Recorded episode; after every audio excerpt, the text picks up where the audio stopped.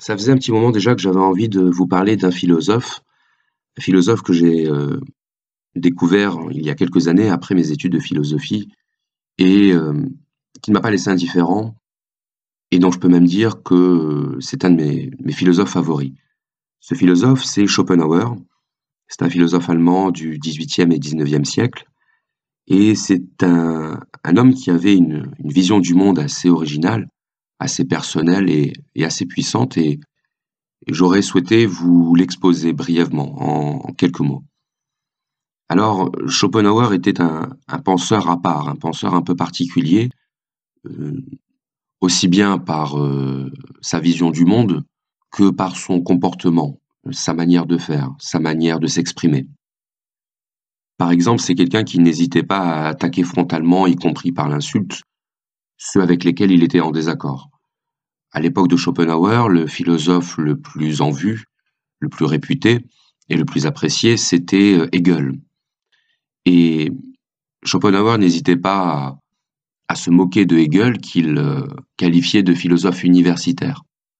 Et pour lui, l'université à cette époque n'était qu'un prolongement de l'idéologie de l'État. Il s'inscrivait complètement contre l'institution, contre l'enseignement euh, universitaire contre la philosophie officielle. Et euh, on comprend qu'il ait pu aussi développer une certaine forme de frustration de ne pas être reconnu de son temps comme un, grand esprit, un philosophe à part entière. Alors, je vous disais que Schopenhauer avait une vision du monde originale. Quelle était cette vision du monde? Cette vision du monde, il, euh, la développe et l'expose dans son ouvrage le plus connu, un ouvrage assez monumental, le monde comme volonté, comme représentation. Qu'est-ce que ça veut dire? Bien pour Schopenhauer, le monde tel que nous le connaissons, tel que nous le voyons, tel que nous l'étudions, n'est pas euh, d'une certaine manière le vrai monde.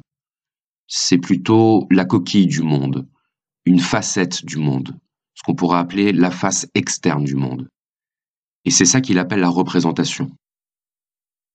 Ce monde de la représentation, c'est le monde que nous percevons, que nous analysons et auquel nous essayons de donner un sens, notamment euh, par euh, la science, par l'intellect, par la raison.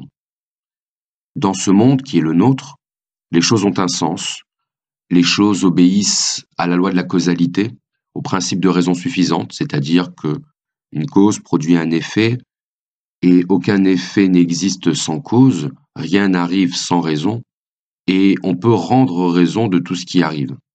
Ça, c'est la vision scientifique du monde, qu'on pourrait appeler la, vision matérialiste du monde. Schopenhauer, lui, échappe totalement à ces catégories de matérialisme ou d'idéalisme. Il se situe au-delà. Ce monde de la représentation, c'est également le monde de l'espace et du temps. C'est-à-dire que nous sommes dans un monde où tout s'inscrit nécessairement dans l'espace et le temps. On ne peut pas se représenter quelque chose en dehors de l'espace. L'espace est pour ainsi dire la structure même de notre esprit. Et de la même façon qu'on ne peut pas se représenter les choses sans espace, hors de l'espace, on ne peut pas se les représenter non plus en dehors du temps. Tout est soumis à une chronologie. Il y a toujours un avant et un après, et un pendant, mais on ne peut pas penser en dehors de cette idée de temporalité. On ne peut pas penser, disons, l'éternité. D'ailleurs, quand on pense le temps, on l'imagine toujours sous une forme divisée. Le passé, le présent et l'avenir. Et si on y réfléchit bien, le passé et l'avenir n'existent pas, puisqu'ils sont des représentations mentales. La seule chose qui existe, c'est le présent. Et pour Schopenhauer, la seule chose qui existe réellement, au-delà du monde de la représentation, c'est l'instant. Et l'instant, c'est l'éternité. Alors si je veux vous faire comprendre exactement ce que Schopenhauer appelle la représentation, je vais être obligé de passer par ce qu'il appelle la volonté. Alors qu'est-ce que la volonté? Eh bien c'est en quelque sorte la face interne du monde, ce que le philosophe Kant appelait la chose en soi, et qui est, pourrait-on dire, le fond insaisissable de la réalité. Le fond insaisissable, c'est-à-dire c'est quelque chose en réalité qui ne peut pas être conçu par l'esprit, qui ne peut pas être saisi par l'intellect, c'est quelque chose qui échappe complètement à nos capacités de compréhension.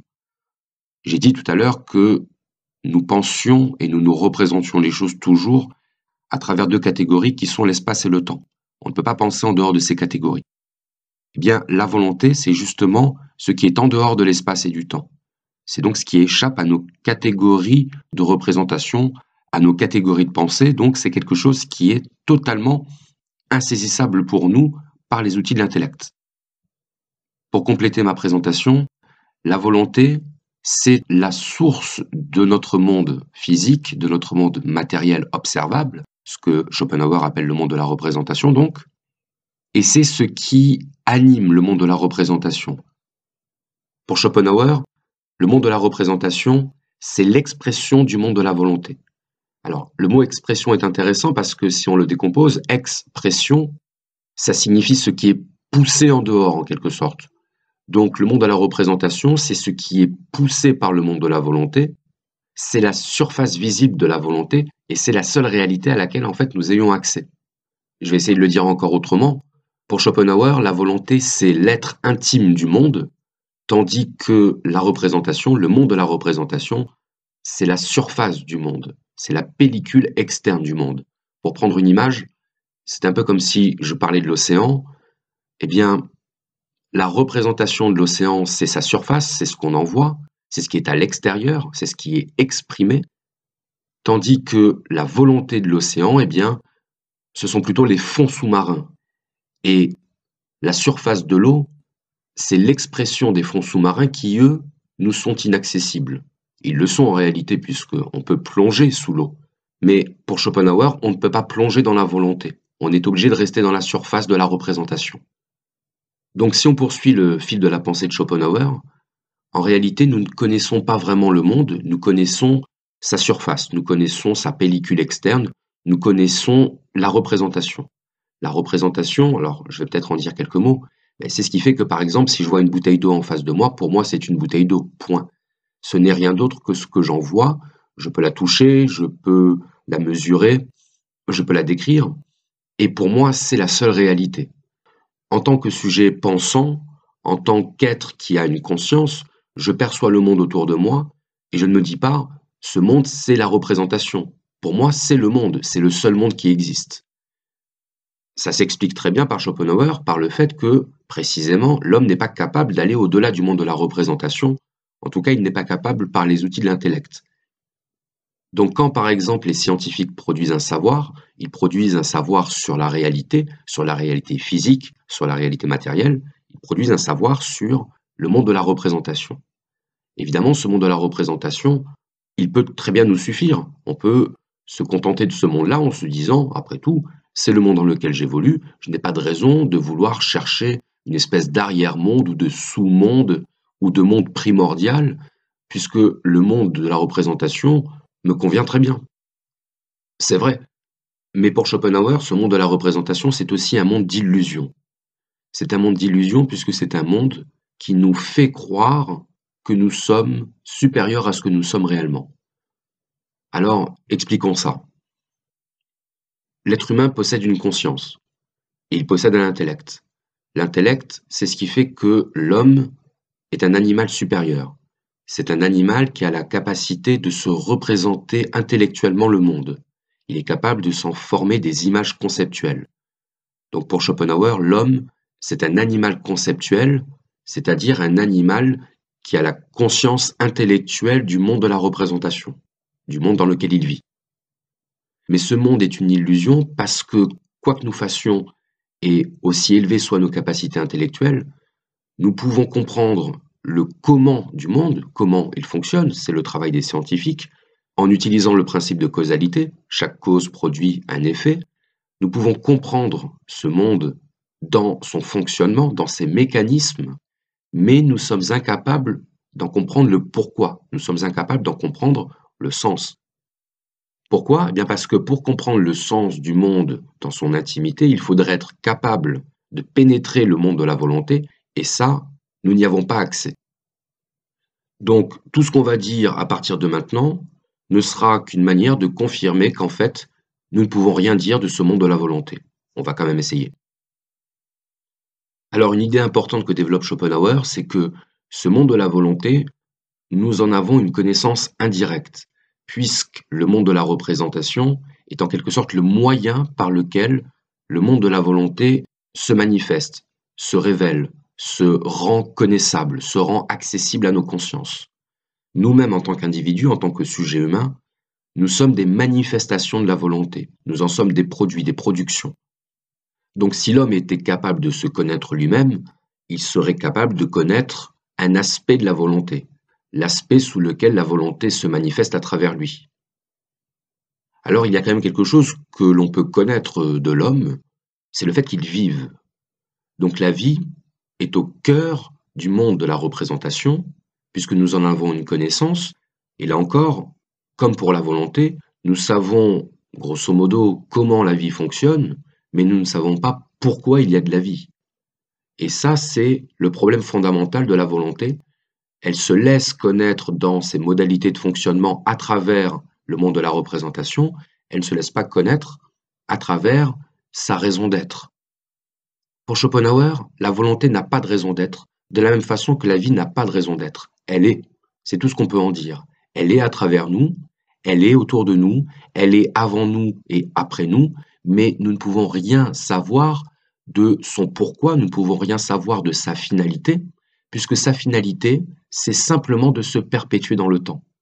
La volonté est hors du temps, on l'a dit tout à l'heure, dans le monde de la représentation, elle est donc intemporelle, elle se perpétue indéfiniment, et les individus que nous sommes ne sont que les moyens par lesquels la vie et la volonté se perpétuent. La volonté, c'est une sorte d'énergie informe, chaotique, éternelle, infinie, qui se propage à travers les choses et les êtres vivants. Comment rendre cette idée un peu compréhensible? Bien en disant que chacun admet que nous avons ce qu'on appelle l'instinct de survie. L'instinct de survie, c'est ce qui fait que dans des situations où notre vie sera menacée, nous allons mettre une espèce de stratégie inconsciente pour rester dans la vie, pour nous maintenir dans l'existence. Et cet instinct de survie, en tant qu'instinct, il est d'origine animale, il n'est pas rationnel, il n'est pas logique. On ne sait même pas pourquoi on a cet instinct de survie, et on ne sait même pas pourquoi on lui obéit, et pourtant on lui obéit. L'instinct de survie, c'est donc une forme de la volonté qui se manifeste de manière euh, individualisée pour nous les êtres humains. De la même façon qu'on ne sait pas pourquoi nous voulons survivre, mais que nous cherchons à survivre, eh bien la volonté, nous ne savons pas pourquoi elle est là, mais elle est là et elle se perpétue à travers nous. Elle n'a pas de raison d'être, elle n'a pas de logique, elle n'a pas de sens.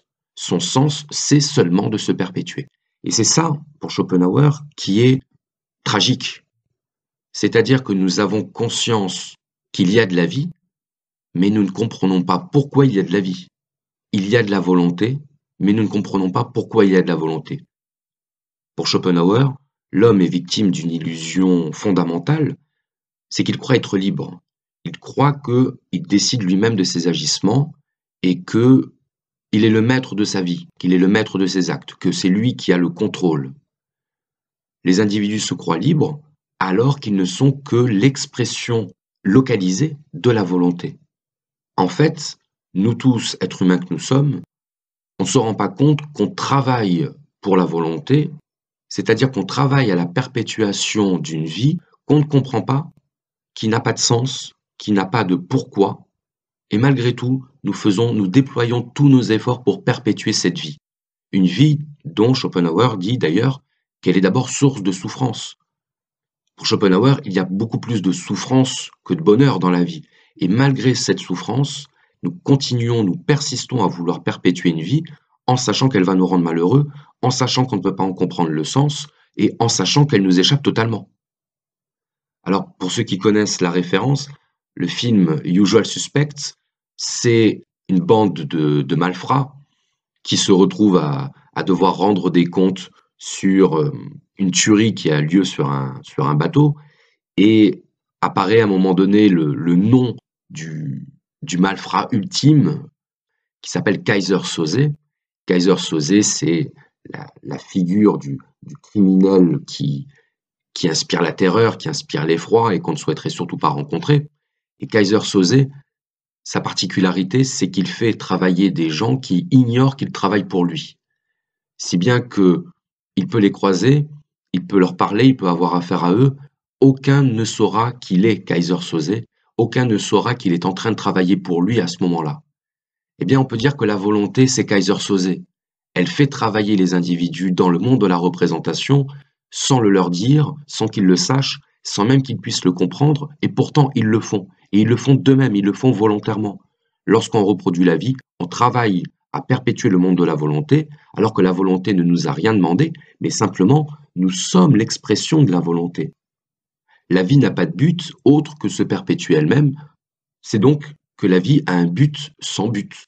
Le but, c'est se perpétuer. Se perpétuer pourquoi? On ne sait pas, ça n'a pas de sens, et pourtant on se perpétue. On veut vivre, mais sans savoir pourquoi. On a un amour aveugle de l'existence qui nous pousse à vouloir nous maintenir dans la vie sans savoir pourquoi nous voulons nous maintenir dans la vie. C'est là qu'on arrive à un aspect très intéressant de la philosophie de Schopenhauer, qui est la question de l'amour. Qu'est-ce que l'amour?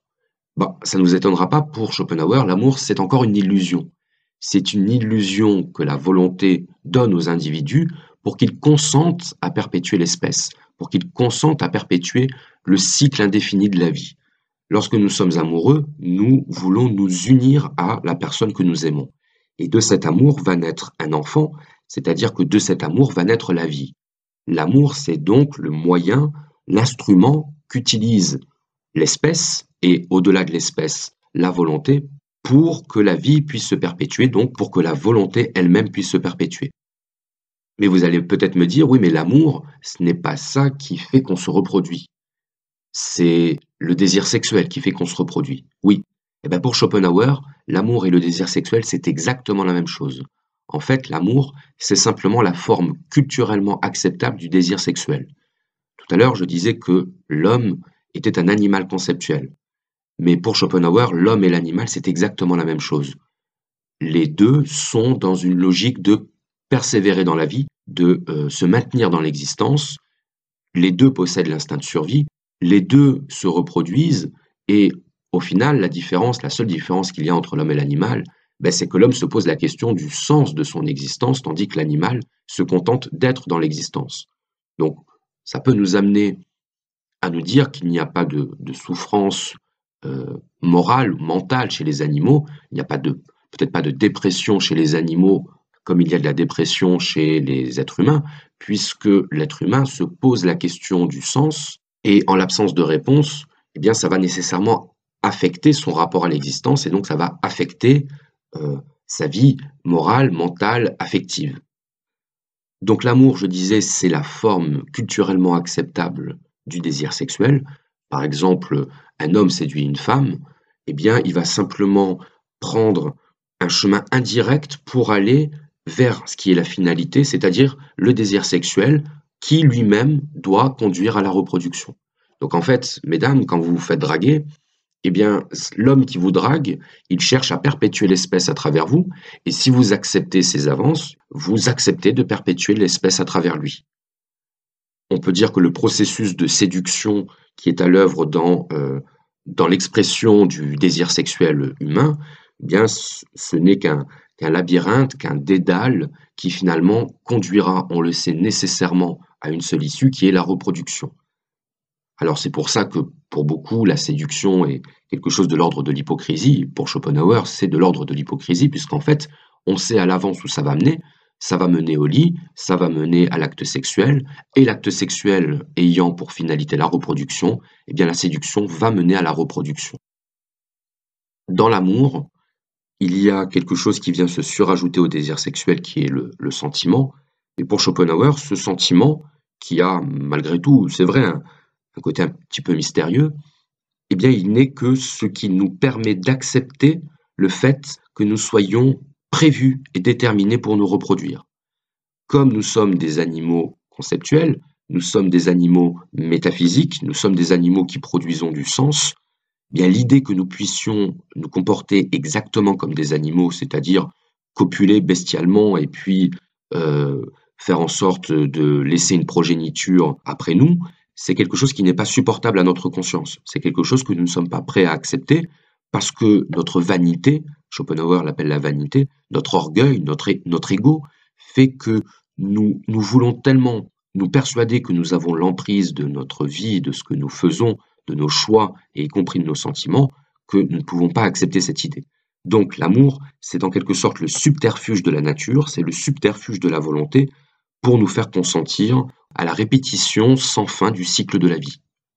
Mais là encore, l'amour, c'est ce qui donne sens à, à, une relation conjugale, mais derrière tout ça, qu'est-ce qu'il y a? Eh bien, il y a la sexualité.